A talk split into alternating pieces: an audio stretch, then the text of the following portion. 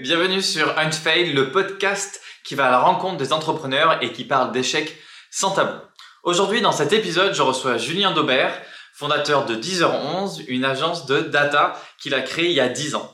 Et dans cet épisode, avec Julien, on parle d'échecs, d'échecs subis, d'échecs provoqués, euh, de l'importance de tirer des apprentissages des échecs et surtout de savoir bien s'entourer. Ce que j'ai particulièrement aimé dans cet épisode avec Julien, c'est sa détermination et surtout son parcours, comment il est passé euh, d'études dans la communication à créer il y a 10 ans une agence de data qui aujourd'hui cartonne. Avant de vous inviter à écouter cet épisode, je voudrais remercier nos sponsors, notamment Hot Translate, une agence de traduction qui sera vous accompagner pour traduire vos contenus en anglais euh, pour l'international, mais aussi adapté à des marchés anglophones particuliers. Je voudrais aussi remercier Zorus, la marque éco-responsable tout droit sortie du Jurassique, qui m'habille dans tous ces épisodes. Alors sans plus attendre, je vous invite à écouter cette interview avec Julien Debert où on parle d'échecs sans tabou. Très bonne écoute. Bonjour Julien, merci beaucoup en tout cas d'avoir accepté euh, mon invitation. Merci à toi. Et euh, ça me fait plaisir de te recevoir parce que, comme on en parlait juste avant, en fait, je crois qu'on s'est, t'es venu faire une intervention à Digital Campus, donc l'école où j'étais, sur euh, la data, je crois, c'est ça, au moins un cours Ouais, tout à fait, on intervient encore. Hein. Ah, vous intervenez encore? Ouais, on intervient encore chaque année à Digital Campus. Ok. Euh, généralement, ce sont des formats un peu spécifiques maintenant qu'on appelle Iron Web.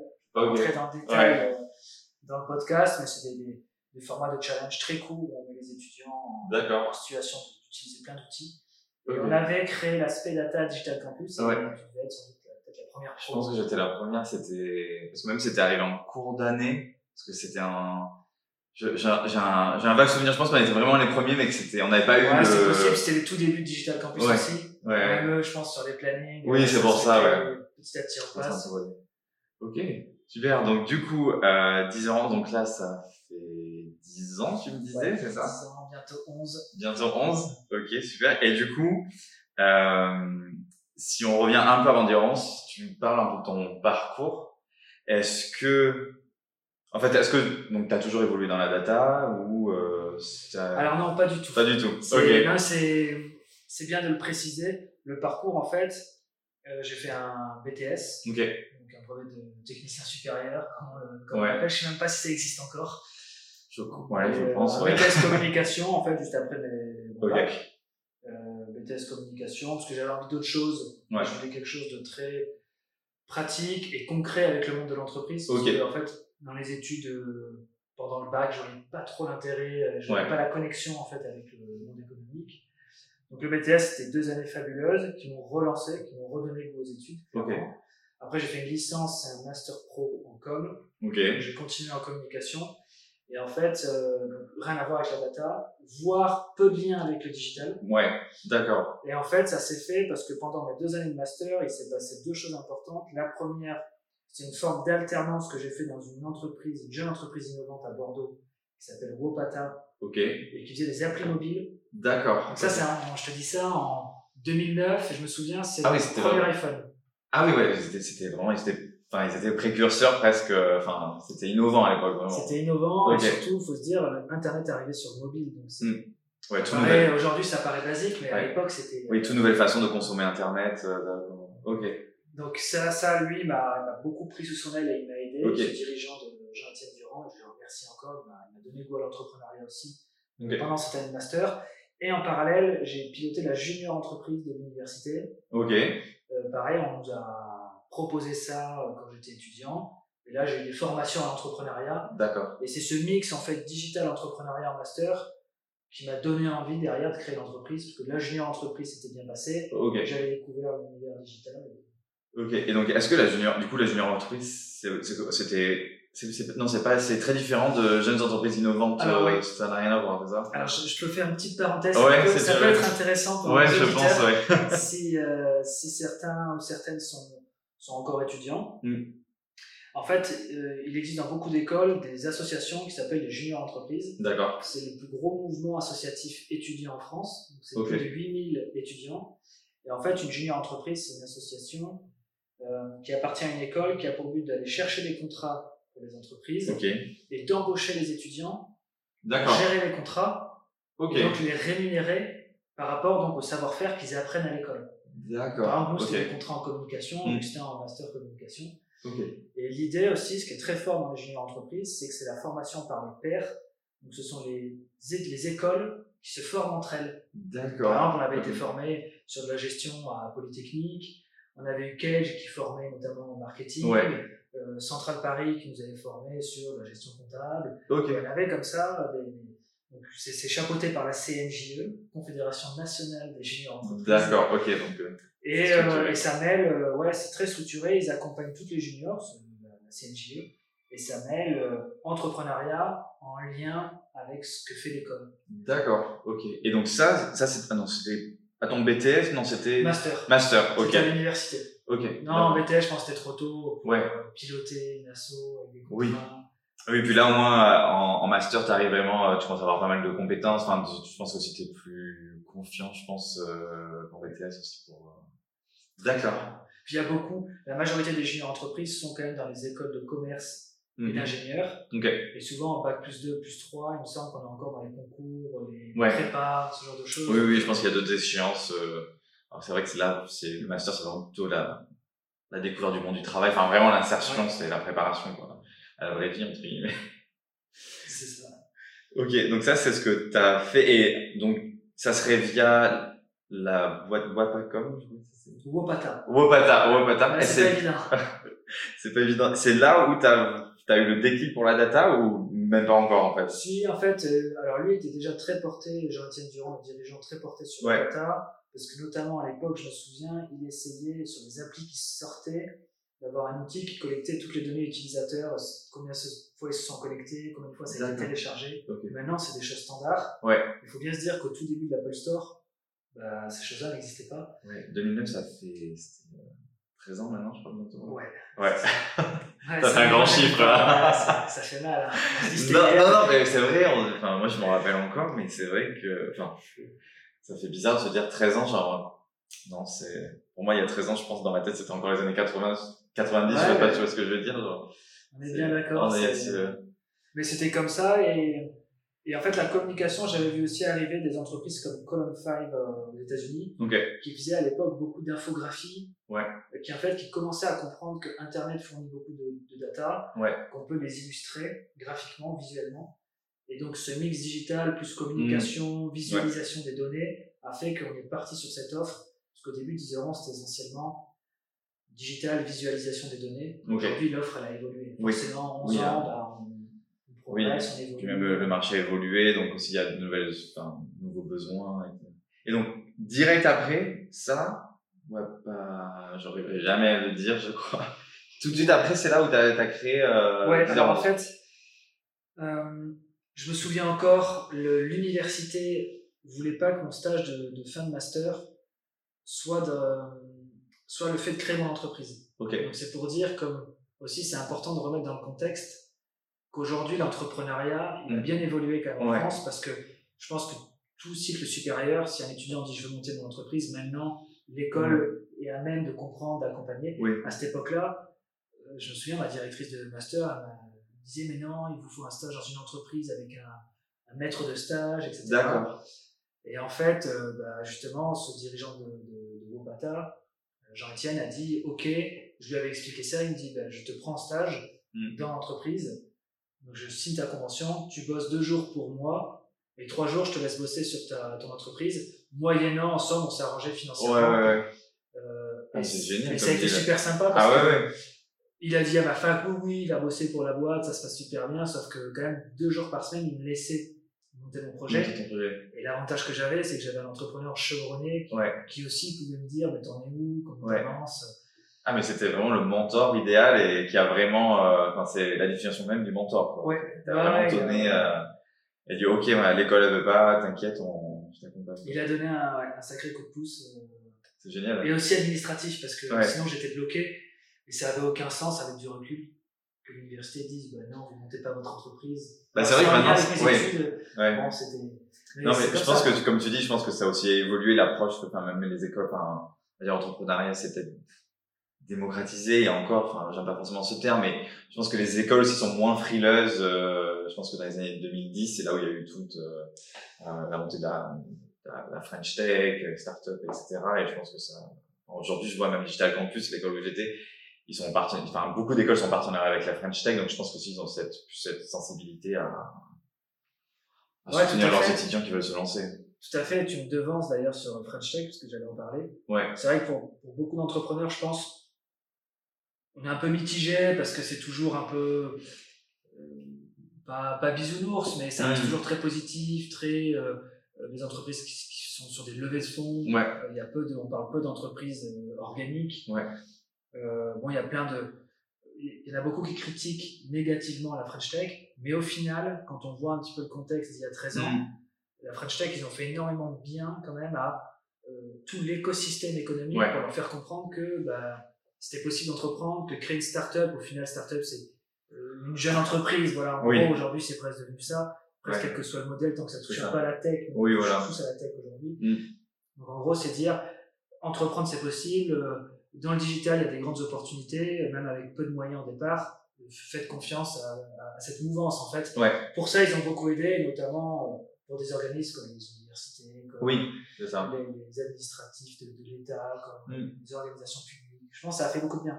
Oui, oui, non, c'est sûr, mais c'est vrai que le paysage a complètement changé euh, en 10 ans. Donc, euh, c'est vrai qu'aujourd'hui, on peut avoir un regard négatif. En même temps, d'un côté, c'est peut-être normal parce qu'il y a 10 ans de. Je sais pas quand a été fondée la French Tech, mais il y a au moins 10 ans, je pense, de, de passif. Donc, c'est facile, on va dire, de, de critiquer. Mais comme tu dis, euh, Oui, parce que des fois, on se dit à, quoi ça sert tout ça, Mm. à part de la, de- de la médiation, mais au final, c'était très important qu'il y ait Mm. ce travail-là de, de compréhension sur ce qui était en train de se passer avec le digital. Et Ouais, c'est l'opportunité d'ailleurs pour toute une génération, Mm. euh, depuis même les années 80, de toute façon, Ouais. plusieurs générations de dire euh, allez-y dans la tech, parce que ouais, il faut y aller, quoi. il y a de belles choses à faire. Maintenant, il y a beaucoup de concurrence quand même. Oui, c'est sûr. euh, je pense que c'est bien plus compliqué que dans les Ouais. années 80 de s'imposer, mais il y a encore à faire. Oui, bah, je pense qu'il y a beaucoup de concurrence, mais aussi il y a, peut-être beaucoup plus d'outils, c'est beaucoup, aussi beaucoup plus facile aussi d'un côté de se lancer, donc c'est ce qui fait qu'il y a plus de concurrence, mais il y a quand même moins de barrières à l'entrée, donc euh, c'est quand même c'est beau que ce soit plus accessible à que ce soit accessible à plus de monde, mais effectivement euh, peut-être pour sortir du lot c'est moins évident. C'est vrai. Mm. Même s'il y a beaucoup de no-code, et on peut faire beaucoup de services d'ailleurs avec le no-code. Ouais. Je sais pas si j'en parlerai, parce que dans mes faits, j'ai pas ça. Ouais. Mais, euh, Eh mais en tout cas, le no-code, c'est. Oui, c'est une petite révolution, Je pense qu'il y a beaucoup, de, beaucoup à faire dedans.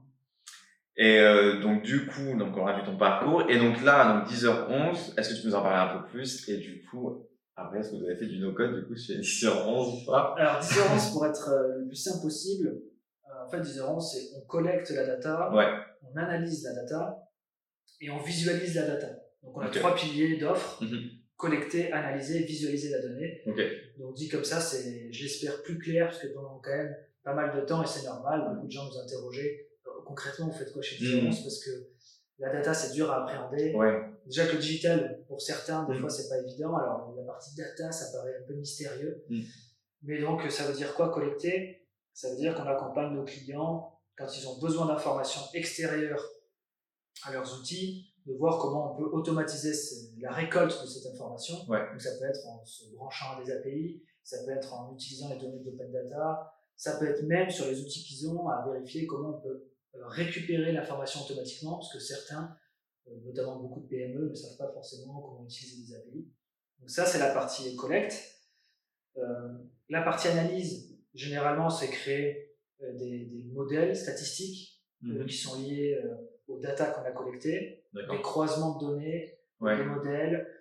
Des fois, ça peut être des choses toutes simples, hein, deux, trois croisements d'indicateurs, comme des fois, ça peut être un modèle apprenant ou Ouais. prédictif. Donc là, il y a un peu de tout. On peut faire l'accordéon sur cette offre d'analyse. Et après, la visualisation, ça veut dire qu'une fois qu'on a collecté, a, on a transformé la data, Ouais. on l'affiche donc sur un tableau de bord, une cartographie. Généralement, c'est les, les deux affichages classiques, tableau de bord. Et ça c'est demandé en fonction, c'est par les clients ou c'est Où le client il sait ce qu'il veut, Ok. ou il nous dit, là, en fonction de, de ce qu'on a analysé et collecté ensemble, euh, qu'est-ce, que, qu'est-ce qui est le plus pertinent, D'accord. l'aide. Et notamment aujourd'hui, on se rend compte qu'on fait beaucoup, on réfléchit de plus en plus à de la visualisation de données directement sur mobile, intégrée à des applis existantes, Ok. type euh, WhatsApp ou autre, où la visualisation va plus être de l'affichage et de l'envoi Mhm. automatique d'informations. Donc ça, c'est encore une fois, là, on est très, je parle d'un truc très précurseur, Oui, ça fait oui, trois mois qu'on, voit ce genre de choses venir. Mais tout ça pour dire que la visualisation, elle prend plusieurs formes euh, Oui, oui, c'est sûr. ouais. Et nous, notre rôle, on est une entreprise de, de service, donc euh, c'est s'adapter à la demande de notre client, Mhm.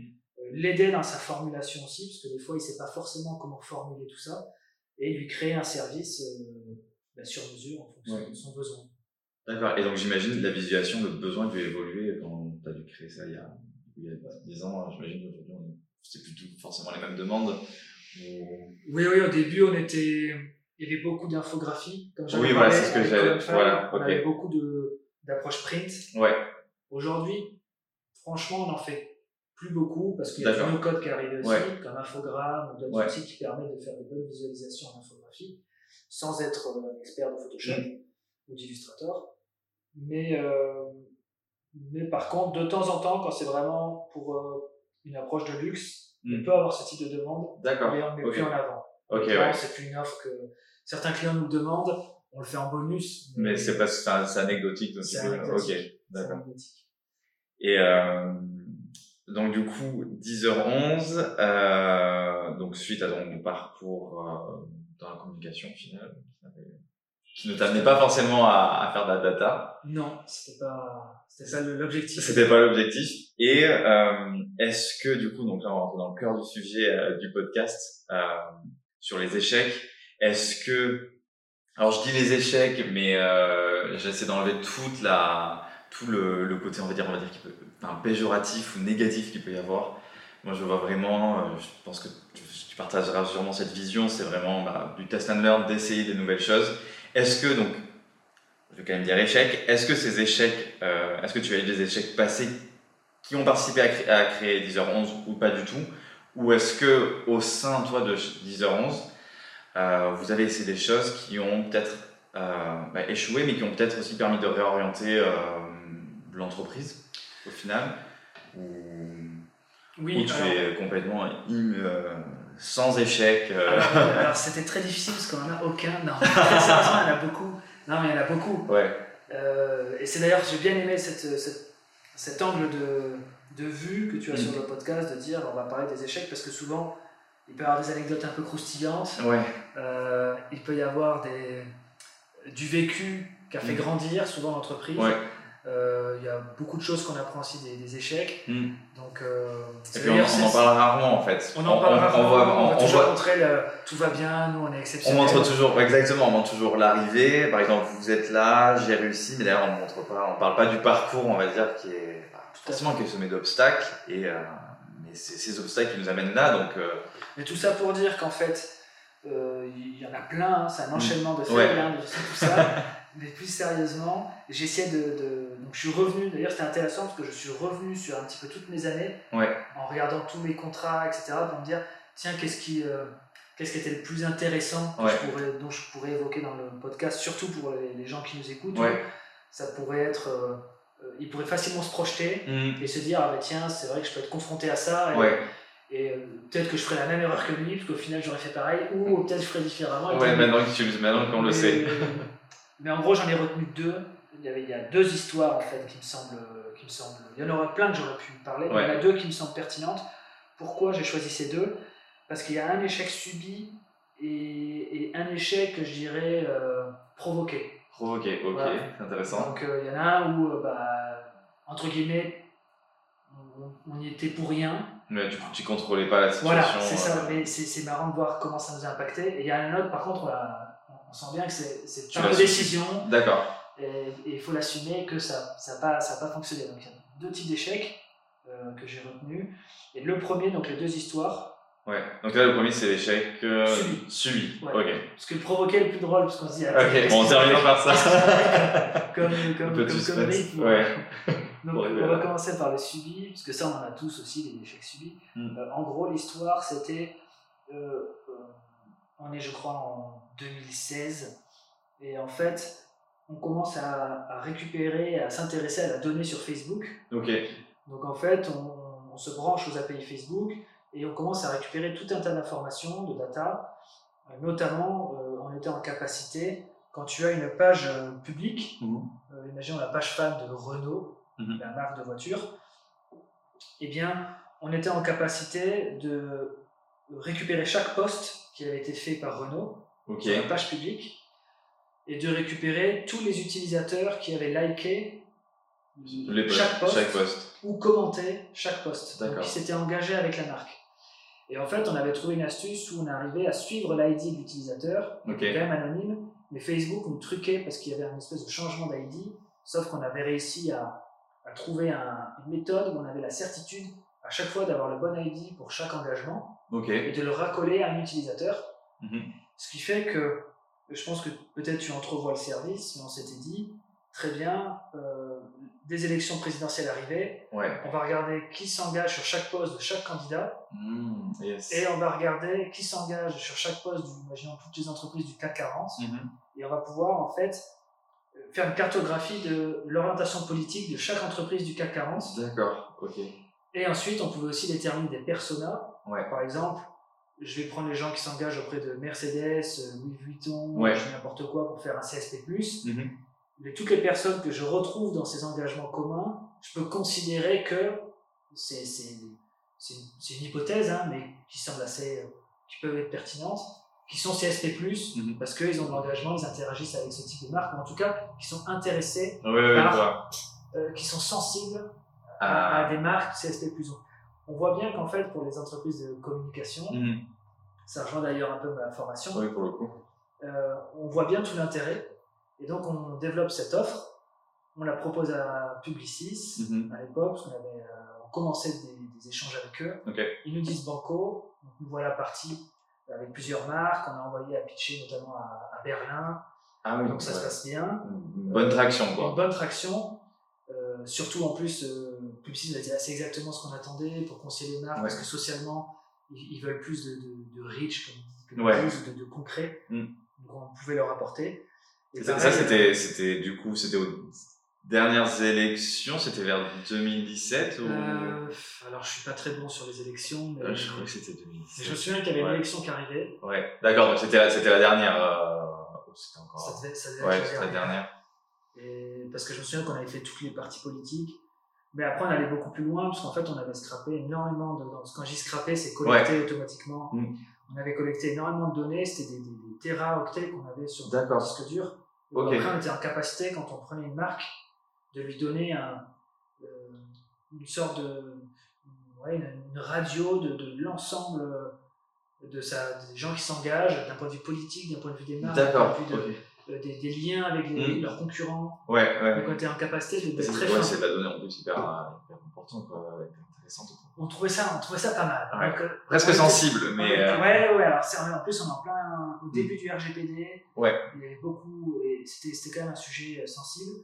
Et il faut savoir, donc Publicis, ok. En plus, on candidate à Avas, au Ah oui, programme ok. euh, st- Startup d'Avas à Station F. Ok. Parce qu'à l'époque, on a le siège social à Bordeaux, on, on a des bureaux à Paris, mais on se dit que ça peut être intéressant d'être avec Avas dans, à À Station, Station F pour créer des liens. Ouais, c'est sûr. D'ailleurs, le, le bonjour à Romain euh, de, de Station F qui, qui nous a accepté sur ce programme-là avec Voilà. ce projet que je lui ai présenté. Et pareil, il a dit bah, Avas, on est super intéressé. Pareil, on, Venez. Avas, ouais, euh, Avas ouvre les portes, euh, je rencontre beaucoup de gens. Donc, là, tu vois, je te dresse le truc, tu te dis Tout va. Ouais, c'est génial, et euh, ça peut pas. ça marche, on a Ouais. deux, deux gros porteurs en com, C'est sûr. euh, ouais. de locomotives pour lancer l'offre. On se dit parfait. Et forcément, de locomotive avec de super clients, enfin, tout, tout doit bien se passer, quoi. Tout doit bien se passer. Et là, Peut-être. et là on a, je sais pas si tu te souviens, le scandale Cambridge Analytica. Oui, ok. Ah, c'est tombé, c'était pile cette période-là. Souvent, il y a les élections américaines juste avant. Oui, les élections françaises. Je crois que c'était pour Trump d'ailleurs. Ouais. Ah oui, c'est ça, donc ça devait être 2016-2017, parce que c'était 5 ans de, de mandat, donc Ouais. enfin 4 ans pour les Américains, mais ouais, ok. Et en fait, euh, le programme qu'on avait, je sais pas si c'était exactement comme Cambridge Analytica, mais en tout cas, il, était dans la même veine de puissance. Mm. Et le, le problème que ça a causé, c'est que bah, Facebook, bah, tu as vu l'affaire, euh, les journaux en parlent, Oui. euh, Zuckerberg doit rendre des comptes. Et qu'est-ce qui se passe? Facebook a fermé ses flux API. D'accord. Ah oui, donc du jour au lendemain, vous n'avez plus de, de données fraîches. Terminé. Mince, ok. Voilà un beau fail. Donc, Ah euh, ouais, ouais, voilà, vraiment, le un fait subi. subi, oui. Subi, parce qu'honnêtement, sinon, dans la stratégie, ça paraissait cohérent. Mm. Ça veut pas dire qu'on aurait réussi, mais on avait deux locomotives, Ouais, on avait le produit, il était intéressant.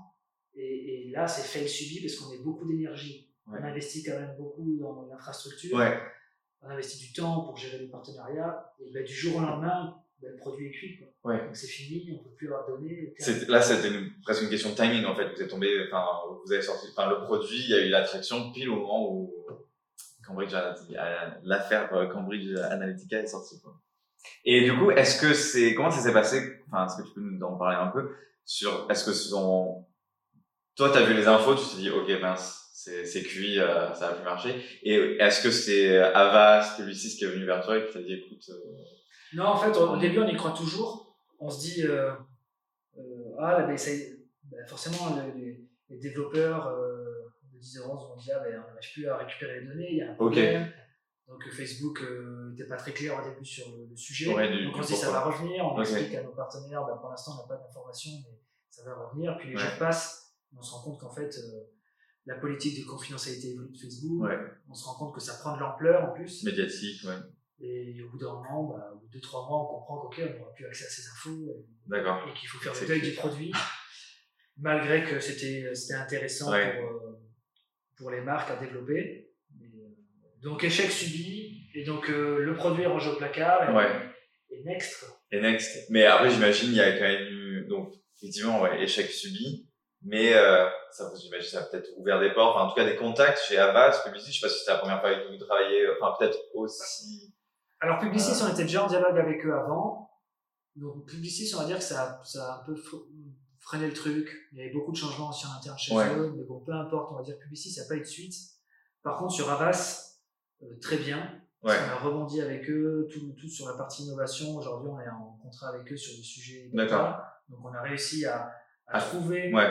euh, d'autres accords ensemble pour, pour travailler ensemble. Et donc je les remercie pour leur confiance.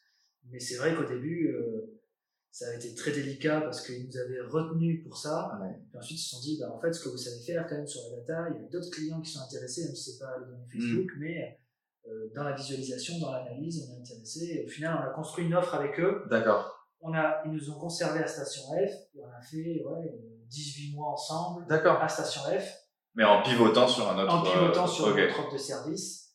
Et puis aujourd'hui, on travaille encore avec Avas. D'accord. Donc, euh, un échec subi, mais au final, euh, bon. Au final, ça a ouvert des portes. Ça a ouvert des portes. Et puis on a beaucoup appris parce qu'aujourd'hui, la logique de euh, comprendre des communautés et, et comprendre les intérêts qu'il y a Mhm. entre les membres, on l'applique sur d'autres euh, plateformes potentielles aujourd'hui.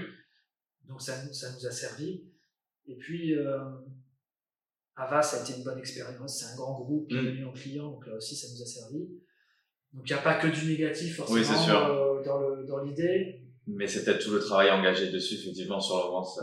ça- Sur le moment, c'est démoralisant, ouais. Ouais, exactement. Surtout quand on teste plein de choses, quand on est entreprise de service, on Ouais. essaie toujours de se renouveler, proposer des choses. Mm. Euh, et donc, c'est là, c'était un truc super bien parti, sur Mm. lequel euh, échec subi. Mais ça arrive et, et plein d'entrepreneurs le. Ouais, ouais. vivent Mais en plus, ce qui est intéressant, c'est que vraiment, je pense que ça a fait un tournant avec le scandale Cambridge Analytica sur aussi toute euh, la, la question de la gestion des données, la, tout ce qui est la confidentialité. Je dirais pas que c'était le Far West avant, mais c'était beaucoup moins, c'était, on va dire, beaucoup moins régulé. Maintenant, avec les RGPD, c'est beaucoup plus strict. On voit même aussi à Apple, ils sont beaucoup plus fermés aussi sur, euh, sur tout le partage de données. Donc, je pense que ça peut-être aussi, c'était, ça a marqué un tournant. Oui. donc, euh, et Pendant toi, un an, en plus, ouais. c'était très lent, c'est-à-dire, tu as complètement raison, parce que pendant un an, je me souviens encore, euh, aller chercher des contrats avec les données, ouais. Les boîtes étaient très Frileuses, ouais. est-ce qu'on a le droit, le RGPD se mettait en place, ils ne savaient pas trop ce qu'ils pouvaient faire. Aujourd'hui, ils ont structuré les choses, ils savent ce qu'ils peuvent Oui. faire, ne pas faire, c'est beaucoup plus simple. Oui, ouais, ça a été un an après un peu délicat. Et donc ça, j'imagine, vous, vous l'avez vraiment vu, cette, ce, ce passage de, de changement. Ouais, vraiment, c'était concret. euh, ok. Oui, parce qu'on était un peu en insider dans ces Ouais. groupes, la Publicis et Avaz, donc on dialoguait avec eux, on voyait à quel point euh, Mm. ils s'étaient intéressés au sujet, et là, ils étaient euh, toujours très méfiants, très regardants, Ouais. il fallait que ça passe par le juridique. Donc t'imagines quand tu démarres des projets où il faut que ça passe et par l'IT d'une grande boîte, Ouais. et le juridique, alors là, t'as- Ouais, tu pars sur deux barrières, alors tu sors- ouais, c'est, long, quoi. Aujourd'hui, c'est mieux. Il y a des process qui sont, qui sont quand même plus rodés, Ouais. l'habitude aussi. Oui, oui, bah, du coup, ça va faire 5 ans, donc oui, je pense que maintenant, il y a moins d'ombre, il y a moins de, de, de crainte aussi. Donc ça, c'était l'échec subi. Et tu as eu un autre échec, du coup, tu nous parlais. Ouais, Euh, moins, moins subi, là, du provoqué. Ouais, Carrément provoqué. Et vous- il y a eu un moment où vous avez dit, euh, merde, là, c'est, Ouais, c'est. euh, où ça a été graduel, ce... Non, en fait, cette histoire, c'était. Euh, C'était du coup avant ou après euh, à peu près, c'est à peu près au même Même moment. moment. Ouais, franchement, là, ça a été le combo. Mais c'était peut-être un petit peu après, je pense quand même. Euh, en fait, on, on travaillait beaucoup à cette époque-là sur le secteur bancaire et on les accompagnait beaucoup dans l'analyse des données, notamment sur de la prévision de risque ou Ok. du score de crédit. Ok, d'accord. Donc on nous avait confié beaucoup de missions là-dessus. Et on voit arriver euh, une banque française, une, majeure, qui, qui sort un concours en disant on met des, des données à disposition qui étaient des données euh, clients de credit scoring. C'est très rare à obtenir. Les banques ne les libèrent que très Ouais. rarement. Parce que c'est. Vu qu'on peut apprendre de ces données, Oui, ouais, c'est modèles, sensibles. c'est sensible et puis ça a beaucoup de valeur. Parce Ouais. que si on a un bon modèle Mm. basé sur un historique, euh, ça veut dire derrière on peut lancer, on peut lancer du credit scoring. Ouais, Donc euh, là ils l'ouvrent, ils font une sélection d'entreprises et il, y avait trois, trois euh, price pools, enfin trois gains possibles sur le concours 40 000 euros, 20 000 euros et 10 000 euros de, de tête. Ce qui est pas trop mal. Normalement, les concours start-up ou des trucs comme ça, c'est 5 000 grand Oui, c'est pour ça, la musique à ils 40 jouent 000, le jeu. euh, c'est 40 000 euros, c'est c'est- c'est pas déconnant. Enfin, c'est bien. c'est au-dessus de la moyenne, je dirais, pour les concours start-up. Ouais. je je trouvais ça très bien, donc euh, on se dit ben on y va, c'est intéressant. Donc c'était un concours en français, c'est ça Ou c'était, il y avait une ampleur européenne ou? Je, je sais je plus. sais plus, ouais. C'était peut-être européen, Mm. mais j'ai pas le souvenir. Je sais qu'ils avaient fait quand même une sélection, une présélection des entreprises. Ok. Il y avait il devait être une dizaine d'entreprises présélectionnées. Ok. Et vu que nous c'était pile dans notre secteur, on se dit ben, on répond parce que potentiellement euh, ça peut être intéressant. Donc on répond, on Ok. voit la partie, on reçoit les données. Je me souviens encore avec euh, William, qui est le, le responsable de la data science à 10h11, euh, très tard euh, au téléphone jusqu'à, je sais pas moi, des fois 21h, 22h, parce qu'on était Ouais. passionné par euh, ce qu'on était en train de faire sur le modèle, sur comment imaginer le- les éléments. On arrive à un modèle et en fait la force du jeu de données, c'est qu'on pouvait travailler sur la moitié du modèle et ensuite sur l'autre moitié du modèle, potentiellement vérifier nos résultats et voir, Ouais. ce que, et voir Et si, si c'était performant ouais. ou pas. Parce qu'on avait tout suivi, si le client il avait bien payé, s'il avait, il avait euh, euh, été en échec sur un paiement, s'il n'avait pas remboursé, donc on savait combien la banque avait perdu ou gagné. Ok, ah oui, donc ils vous ont donné vraiment euh, Donc énormément. on pouvait modéliser, Ouais. on avait énormément d'informations et on pouvait modéliser ouais.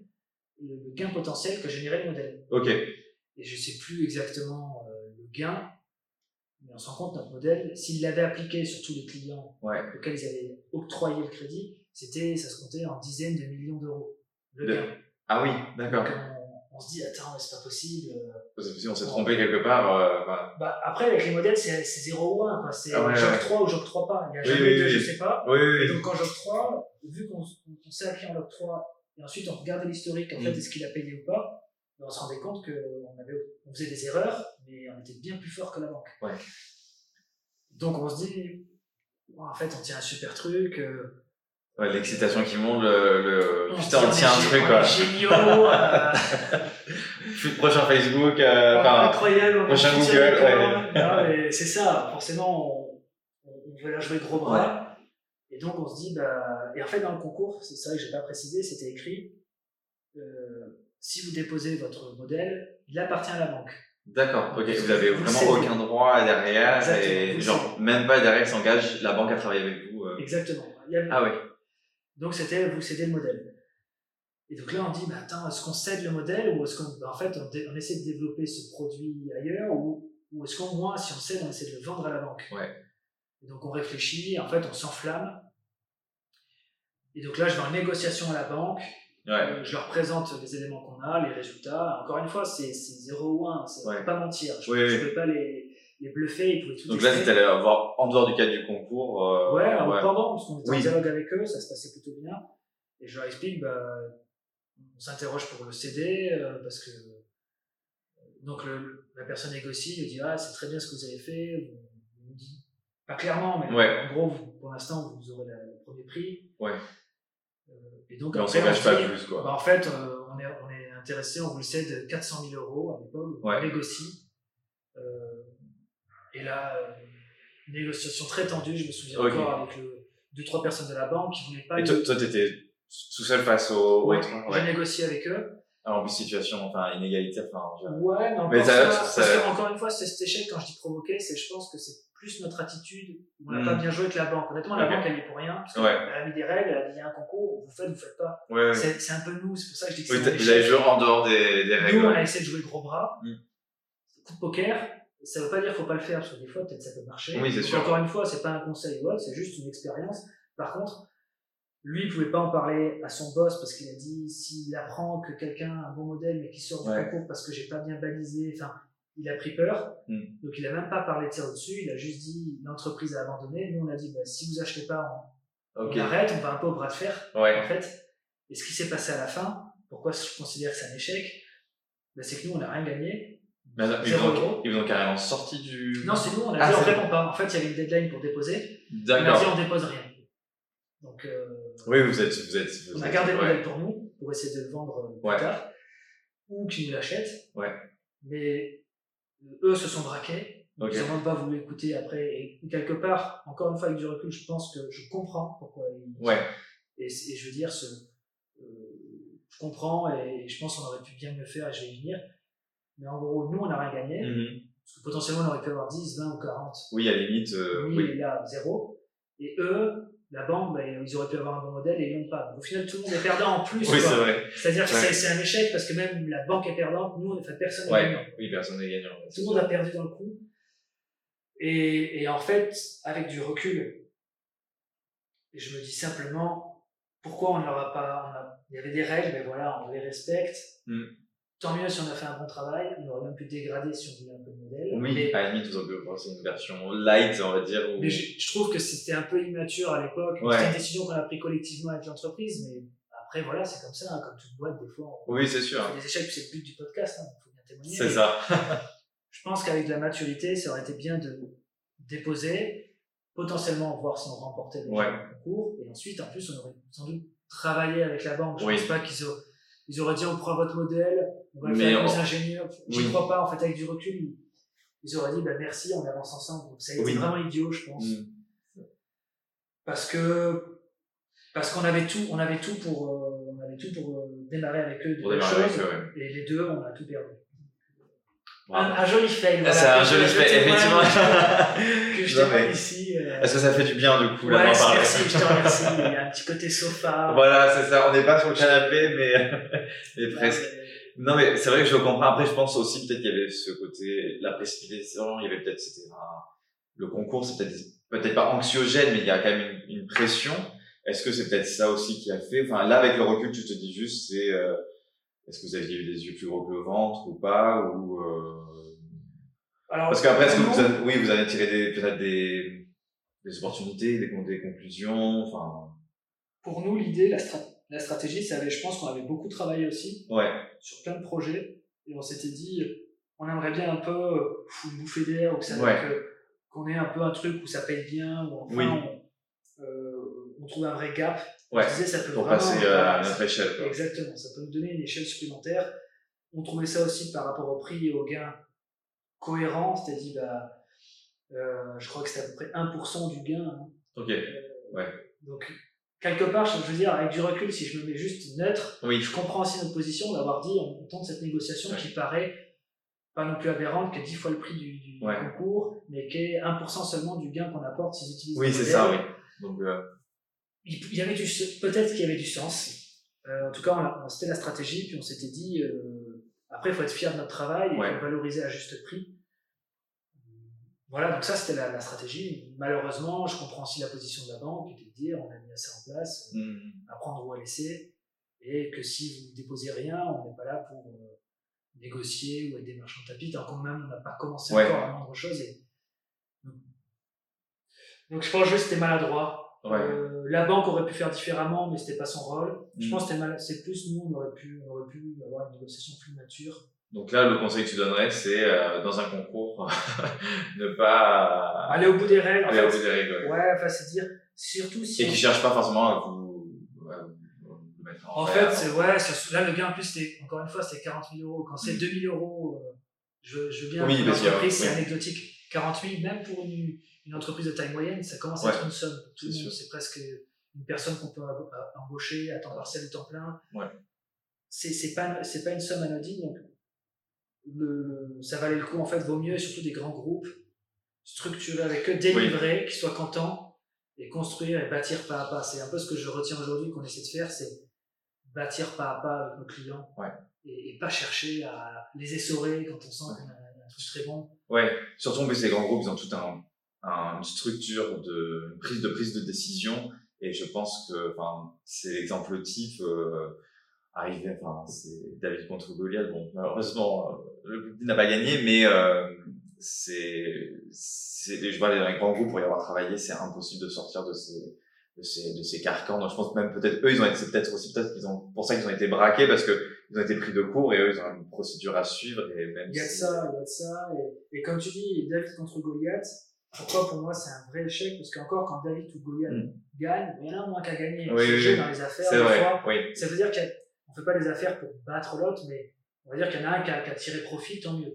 Mais là, en plus, personne. Personne n'a tiré profit. C'est vraiment le. Et vous n'avez pas appris à par la suite si cette banque avait, euh, avait, trou- avait retrouvé. Ah, parce que vous, en fait, vous n'avez pas du tout présenté au final, non, votre Non, modèle non, non, non, du coup, euh, on avait montré les résultats. on avait Mais ils sont, au courant de rien du processus du fonctionnement. Non, ils pouvaient Ouais. pas, c'est pas si simple que ça à Ouais. reproduire.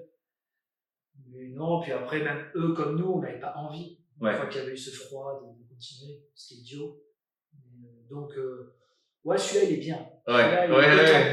Parce que au-delà en plus de ce que pouvaient gagner les deux entités, banque comme nous, il y avait en plus une relation long terme à créer Mm. et, et à s'inscrire ensemble dans un construire des choses plutôt que faire un bras de fer. Oui, c'était pas, oui. à vouloir montrer euh, je suis plus fort. Je suis le plus euh, fort, ouais, ouais. C'était pas, C'était- c'était pas forcément le but. Et, Jimmy, est-ce que, donc là, j'ai parti sur, plutôt sur un volet, euh, le rapport à l'échec, ou, bon, cette prise de décision, au final, euh, qui n'a pas rapporté au, résu- au résultat voulu? Est-ce que, par rapport à toi, est-ce que c'est quelque chose, enfin, est-ce que, ou même avec ton équipe, parce que vous avez pris cette décision ensemble, est-ce que, est-ce que ça a peut-être créé des tensions avec des personnes qui n'avaient pas le même avis? Enfin, comment tu as géré, on va dire, l'après, euh, ou c'était vraiment, vous étiez tous d'accord, vous êtes tous soutenus, ou est-ce que, euh, en toute honnêteté, il y a eu peut-être euh, des tensions, même toi, vis-à-vis de toi, enfin, par rapport au- Alors, ouais, reste de ton équipe? C'est une bonne question. Je pense, alors c'est plus à mon équipe qu'il faudrait poser la question. Mm. mais Je crois quand même que toujours avec mes associés. Parce que là, vous étiez combien, du coup, sur ça? enfin, À cette époque, on devait être une douzaine.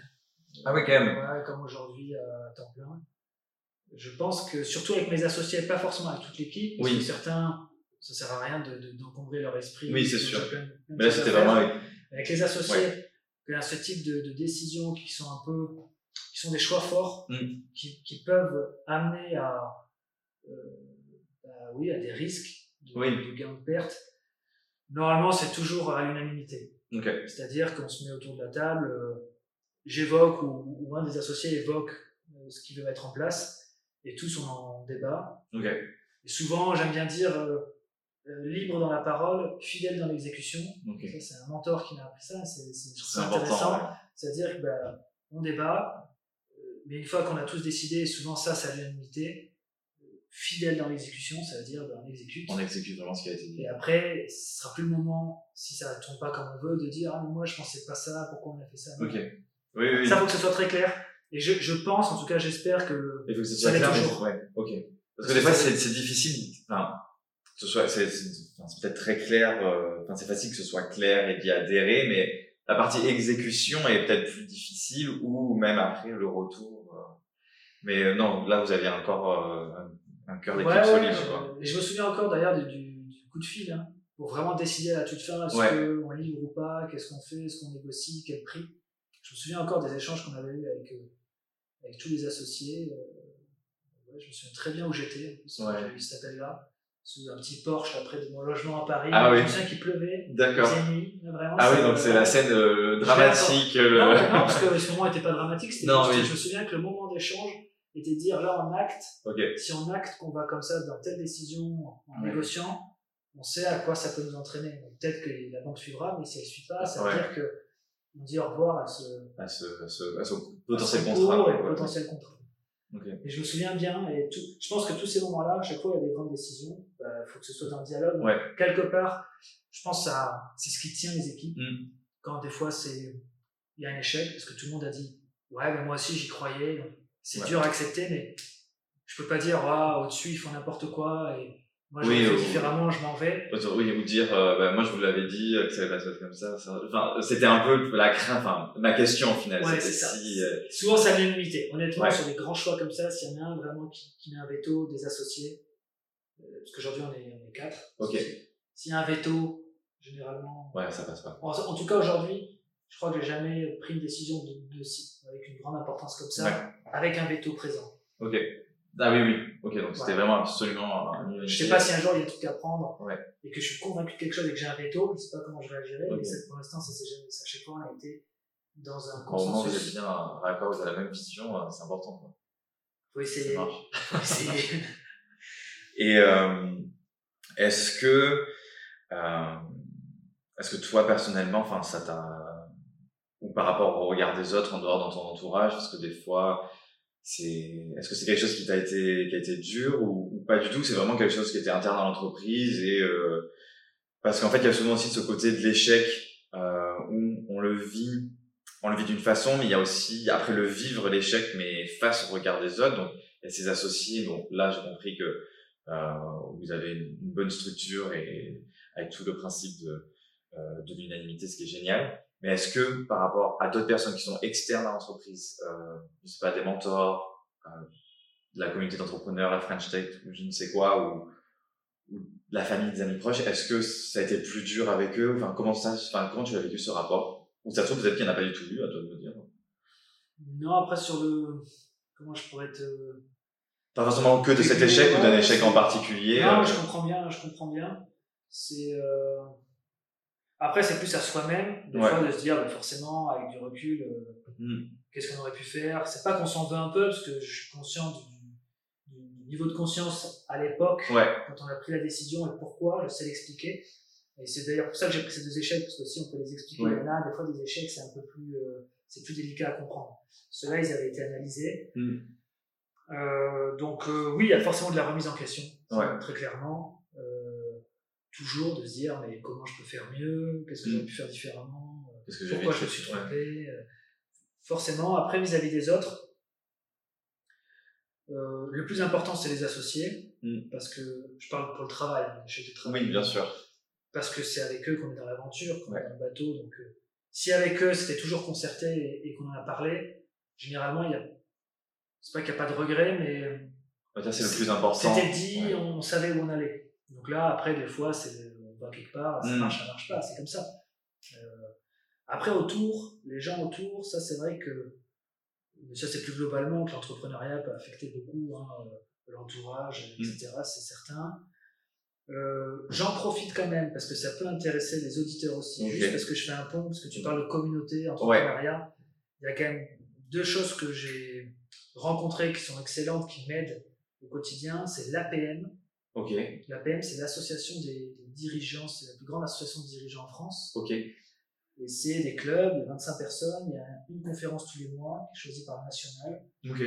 Et c'est 25 dirigeants, c'est-à-dire tous les mois, on peut discuter avec 25 entrepreneurs Donc, au niveau local, ça se passe aussi, j'imagine. au niveau local. Ok, super. Donc j'invite euh, vraiment euh, tous les chefs d'entreprise Ok, euh, de plus de 10 salariés à candidater, au moins aller voir le site de l'APM. ouais, renseigner. APM, vous tapez APM. euh, Je mettrai le lien euh, en ouais, de la vidéo, dans la description du podcast. parce qu'honnêtement, c'est, euh, on est accompagné pour se former en tant que dirigeant, Ouais. parce qu'il faut toujours se former, et en même temps on discute avec des dirigeants.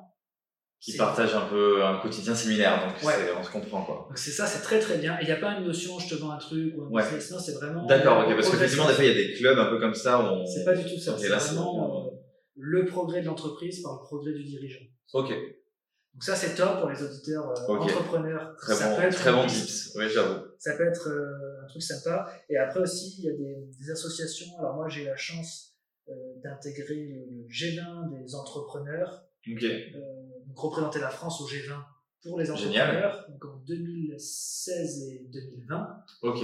euh, Berlin et l'Arabie Saoudite. Ouais, très très belle expérience. Et donc, t'es allé sur place pour les G20, t'as accompagné euh, la délégation française, j'imagine. Exactement, Ok, de 30 génial. entrepreneurs.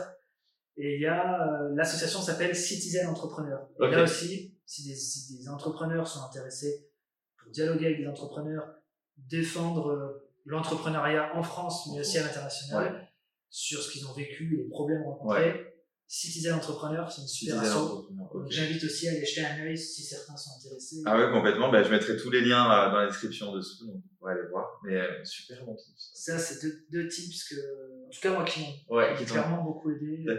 Et après, une dernière chose auquel je pense, toujours au- euh, à, Jacques Nicolas, un mentor qui, qui m'aide aussi beaucoup. Je lui passe le bonjour si jamais il écoute le podcast. Super. Mais un jour, je lui pose la question, on est ensemble, on déjeune, et puis je lui dis, mais Jacques, euh, euh, pourquoi vous acceptez euh, toujours après tant d'années Mm. de, de, de, de me suivre, de, m'aiguiller, etc. Et il me dit, parce que des fois, je vous conseille des choses et vous m'écoutez pas. non, plutôt, c'est pas vous m'écoutez pas, pardon, c'est parce que parfois, je vous, je vous conseille des choses et vous ne me suivez pas. D'accord. Voilà, c'est qu'en gros, ce qu'il voulait me dire, c'est que je garde mon libre arbitre Mm.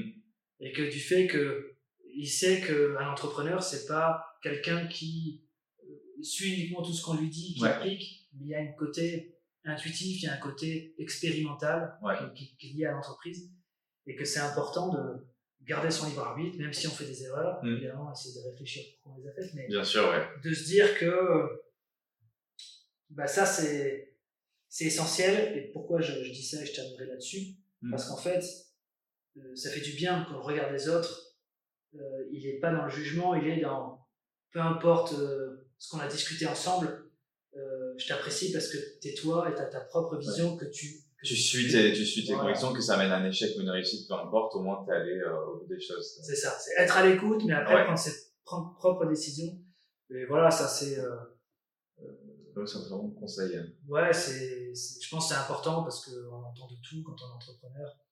Et après, il faut suivre son instinct. C'est sûr. Et euh, souvent, on a, je rebondis sur ça parce que il y a souvent aussi, justement, il y a souvent ce, ce jugement, on va dire, des autres qui peuvent empêcher certaines personnes. Euh, je sais pas si toi, vous l'avez vécu, en tout cas, à 10h11, si toi tu l'as vécu personnellement, ou vraiment tu as réussi à te détacher complètement de ça. Euh, Aujourd'hui, c'est plus du tout le cas. Enfin, en tout cas, j'imagine que là, après tout ce que vous avez essayé chez 10h11, vous êtes dans le processus d'itération. Vous êtes plus du tout là-dedans, euh, du jugement. On, on va, Ouais, c'est un peu ça, on Ouais. débridé. Ça met du temps à Ouais. se débrider parce que tout ça, c'est, c'est de l'apprentissage. Ouais. Euh, même à, à un peu tomber les masques, euh, Mm. se sentir, oser dire les choses, poser des questions quand on comprend pas. Enfin, c'est plein de choses où, au départ, surtout en plus quand on débute, quand on est jeune avec peu d'expérience, c'est pas évident de dire ça, j'ai pas compris, ou Oui. etc. Parce qu'on se dit, je veux pas passer pour, euh, Oui, euh, voilà, pour quelqu'un qui ne pas. pas ou autre. Mais... Ouais, c'est, ça met du temps, mais comme tu le dis, il faut, voilà, faut se débrider. Et puis, euh, euh, plus, plus on, on arrive à avoir confiance en soi-même, je pense plus, plus ça se développe. Mais Ouais. ça, c'est pour tout. Quoi. Oui, c'est pour tout. C'est la, la, la phase d'apprentissage dans la vie de, de se détacher du regard des autres. c'est- Mais honnêtement, on n'a jamais, euh, je trouve qu'en France, il y a quand même une belle ouverture Mm. sur les jeunes entrepreneurs. Je reviens au tout début du podcast. Ouais. Pareil, il y a eu beaucoup de, de, de, médiation qui a été fait par euh, French Tech et autres Ouais. pour dire faites confiance à ces startups, et Ouais. essayer, tenter, expérimenter, même pour les grands groupes, pour les, les PME. Et honnêtement, il n'y a pas trop de. J'ai jamais trop, trop ressenti du jugement, honnêtement. Quand même. Je trouve qu'en France, il y a, y, a, y a quand même un bon cadre. Oui, c'est vrai, oui. Honnêtement, on est des fois toujours à râler, mais Non, il y mais a des euh, oui, quand on regarde les choses, gens, c'est sûr. Je pense après, au final, le travail, c'est presque plus personnel de, de surmonter. Enfin, si là, on devait lancer un message à des personnes qui voulaient, qui, qui n'osent pas se lancer, je pense qu'au final, c'est ne pas oser par rapport à soi ou au regard des autres. C'est pas forcément le cadre en, en France. Je sais pas si tu partages ça ou. Oui, oui, je pense que le, je pense que oui, le cadre en France, il est, il, est quand même intéressant, même s'il faut pas oublier que je crois qu'on est le, dans le top 3 du coût du travail le plus cher au monde. Hmm. Donc ça veut dire quand on entreprend et quand on crée de l'emploi, c'est extrêmement coûteux pour les entreprises, même s'il y a plein d'aides. hein. Il y a un millefeuille d'aides. Oui, oui, il y a, plein d'aides, ça oui. Ça veut quand même dire que, ou bien il faut faire euh, de la masse avec beaucoup de marge. En, Ouais. en gros, une entreprise française, il faut qu'elle marge beaucoup. Ouais. Parce qu'elle doit, elle a un coût du travail énorme. Donc si elle fait pas beaucoup de marge, sortir. s'offrir son développement, c'est c'est très très compliqué. Et en plus, dès qu'on prend un salarié, pour l'enlever de l'entreprise, si ça se développe pas comme on veut, Ouais. c'est compliqué aussi et ça coûte très cher. Donc ça veut dire quoi? Ça veut dire que ou on va vers de la marge très rapidement avec de la masse. Ouais. Donc je comprends tout ce, cette notion de scalabilité, produit, start-up, on lève pour chercher une masse où, où, on passe parce que c'est pas Oui, pour passer un palier pour euh, se soucier. Des... Ou si on est dans le service, euh, comme on peut l'être chez, chez 1011, il faut vraiment réfléchir, euh, et ça on a mis du temps, à des revenus récurrents. Ouais. Parce qu'en fait, tout ce qui sort d'entreprise sort de manière récurrente, Mm. les salaires, Ouais. les charges, euh, les services que l'on paye Ouais. tous les mois. Et des fois, les contrats en service ne rentrent pas forcément tous les mois. D'accord. Se projeter dans une croissance avec ce, ce Tu as phénomène, besoin en face d'avoir de la récurrence dans les entrées pour c'est plus facile à Ouais. gérer. Donc ça paraît tout basique, mais j'ai mis vraiment du temps à l'intégrer, à me dire Mm. comment je peux faire, comment je peux intégrer un modèle. Et pourtant, c'est essentiel parce que et c'est lié à tous les business, et je trouve encore plus au modèle français. Ouais. Encore plus. Oui, parce que là, derrière, il y a un impératif, c'est le coût du travail en France euh, de base euh, pour l'entreprise. Donc, ou de, ou de la masse, Ouais. ou du luxe, Ouais. qui, qui permet de faire des, des grandes marges, c'est-à-dire beaucoup travailler l'image de marque, de son service, ou du, des revenus récurrents, qui, c'est pas, veut pas dire qu'on marche beaucoup, mais on pilote beaucoup mieux l'activité. Oui. Ça évite beaucoup de, de problèmes. C'est beaucoup plus simple de se dire, ok, là, il y a tant qui rentre, j'ai tant qui sort. Bon, c'est- Voilà, c'est une soustraction, ouais. Je fais un raccourci, mais c'est un peu c'est c'est un parce visé, quoi. que, tu, parce que des fois, si on, on fonctionne par gros contrats, Ouais. on sait pas dans 2-3 mois quel gros Oui, contrat oui. Euh, Oui, tu peux, tu peux moins facilement te projeter, effectivement, si t'as pas le revenu récurrent, euh, c'est sûr. Ok. C'est des trucs très basiques ce que je dis là, mais. Non, c'est toujours bon à rappeler. C'est vrai que, en plus, quand on le dit, là, on se, on se revisualise, je pense. En tout cas, là, je suis en train de me revisualiser les choses. Je me dis, c'est vrai. Je dis, C'est vrai que ça, faut que. Ouais, exactement, j'allais- travailler juste après. je l'ai lu, mais en fait, euh, peut-être qu'il faut vraiment que je C'est ça. Non, mais voilà, exactement. Donc, j'espère que ça fera pareil pour vous. Non, et en plus, euh, aujourd'hui, on l'explique vraiment à nos clients nous demandent des fois notre modèle, pourquoi on Mm. en place ça en récurrent. Vraiment, je leur explique, comme je te l'expliquais à toi, Ouais. pour la gestion, pour pouvoir évoluer. C'est naturel, en fait, sinon c'est très difficile. Et, et ils le comprennent bien, c'est un argument. Mais Et en là- fait, il y a de l'écoute. Ouais. Et là, aujourd'hui, vous êtes euh, en récurrent. Du coup, j'imagine, si t'en parles autant, euh, On essaye au maximum. Ouais. On essaye au maximum de pratiquement. De toute prestation intègre toujours un Mm. revenu récurrent, ne serait-ce parce qu'il faut suivre. Oui, oui, suivre dans le temps notre client. bien sûr. On ne peut plus faire du one shot et dire à nos clients vous vous débrouillez, vous débrouillez, ouais. s'en moque. Non, c'est- on veut l'accompagner sur le long terme. Donc il y a toujours. Ouais. Et aussi lié à notre modèle. Donc ça, c'est en 10 ans, c'est comme ça que vous êtes arrivé à... à c'est, vous avez démarré, vous n'avez pas démarré comme ça, j'imagine. Non, non, non, on n'a pas du tout démarré en récurrent. Puis euh, voilà. des- L'expérience, Ouais, euh, les rencontres. euh, les rencontres font qu'aujourd'hui, euh, je ne sais pas le résumer, mais j'évoque ces points-là. Donc là, en mars, vous fêtez vos 11 ans, c'est ça? C'est ça. C'est ça. Et euh, est-ce que, là, si tu regardes vite fait en arrière, c'était vraiment la dernière petite phrase, on va dire, philosophique. Est-ce qu'il y a quelque chose que tu te dirais à toi-même d'il y a 11 ans, en pendant disons 11, ou quelque chose, que tu ferais, quelque chose que tu ferais différemment au final? Tu ferais tout, pareil parce que les opportunités, enfin, les échecs, les réussites, ça t'a ramené là où vous êtes aujourd'hui. Au C'est final, très- Bon, après, c'est c'est- Au final, c'est une super aventure. Ouais. Non, il n'y a pas grand chose que je me dirais. euh, Non, parce qu'il faut faire ses propres expériences. Faut, Ouais. faut se lancer. Donc là, le résumé, c'est juste y aller, se lancer, faire, ne pas avoir peur, quoi, et d'assumer. Exactement. Ouais. Exactement. Ok, super. Bon. En tout cas, merci hein, pour euh, cette invitation. Eh bien, merci beaucoup à toi. Je trouve ça génial et encore plus, enfin, de, de, d'avoir été en cours avec toi, de t'avoir eu en intervenant et aujourd'hui, euh, bah, de parler euh, de 10h11, de ton parcours, je trouve ça, je trouve ça hyper enrichissant et ce que j'a- ce que j'adore aussi, euh, c'est de voir à quel point, au final, t'as, t'as démarré des études dans un domaine qui sont pas forcément, presque quasiment pas en lien avec euh, ce que t'as amené, mais, euh, enfin, il y a peut-être un petit lien quand même avec en fait, il y a des l'éducation, il y a des ponts. on fait plein de ponts. euh, après, j'avais quand même repris mes études, Ouais. j'ai pas précisé. euh, j'ai fait quand même après un- une formation spécifique à HEC Paris, Ok. liée à la gestion d'entreprise, parce que j'avais des Pour se lacunes. hein. Voilà, deux euh, ans après. ok. Euh, D'ailleurs, j'aurais jamais pu, je pense, euh, euh, rentrer à HEC Paris sans l'expérience entrepreneuriale. C'est pour Ouais. ça qu'ils m'ont dit Ah, euh, ouais. tu rentres dans le programme. Donc, comme quoi aussi, ça, ça a apporté ça. Mais j'ai quand même été chercher toujours de la formation. Aujourd'hui, j'ai la PL, comme j'ai dit Mm. Aussi, qui, qui m'accompagne. Mais l'idée aussi du podcast, et comme tu le dis, c'est marrant qu'on se voit là, mais je pense, euh, euh, comment dire, euh, transmettre Ouais. le peu, parce qu'encore une fois, j'ai aucun conseil à donner, honnêtement. Euh, je ne suis pas une licorne, une simple boîte qui, qui évolue dans la data, mais Ouais, mais c'est Si la majorité des entreprises, des simples boîtes. en ouais, voilà. Et on n'en parle pas. Et, et c'est pour ça aussi c'est important de, de donner la parole, c'est de montrer, bah, parce qu'on parle toujours de, des grandes licornes, etc. C'était génial, mais c'est beaucoup plus facile de, de, de, de se voir, de, de se rattacher à quelqu'un comme toi avec 10h11. Euh, on va dire qu'il est beaucoup plus proche, enfin c'est beaucoup plus possible euh, que euh, Mark Zuckerberg, par exemple. Oui. Donc, euh... Ça peut vite être démoralisant si l'objectif est d'être Facebook. oui, C'est un forcément. sacré projet, mais ça peut être vite. quoi. Non, mais ça pour dire, voilà, si au moins on peut transmettre un peu, ce qui est toujours Mm. l'objectif, bah, tant mieux. Y a peut-être un petit, un petit tips qui a aidé. Ouais, je pense, je pense. Moi, je pense que j'ai appris aussi pas mal de choses, donc euh, j'espère que ce sera la même chose pour nos, auditeurs. En tout cas, merci beaucoup. Euh, je mettrai mon lien dans tous les petits, euh, l'APM, Citizen, Entre- entrepreneur, 10h11, euh, vers ton profil LinkedIn, et merci beaucoup. Merci à toi. Super, à bientôt. Salut Si tu regardes ce message, c'est probablement parce que tu as regardé l'épisode en entier ou qu'en tout cas l'épisode t'a plu. Et rien que pour ça, je te dis un grand merci. Et je t'invite à partager le podcast autour de toi en taguant Unfail pour qu'on puisse euh, continuer à interagir avec toi, à voir tes partages. Euh, c'est aussi en mettant un pouce sur YouTube, en laissant des commentaires euh, sur ce qui t'a plu, sur des choses à améliorer, que ça va nous permettre euh, de faire grandir ce podcast et d'atteindre le plus de monde et, euh, et aussi nous, voilà, de pouvoir toujours euh, s'améliorer.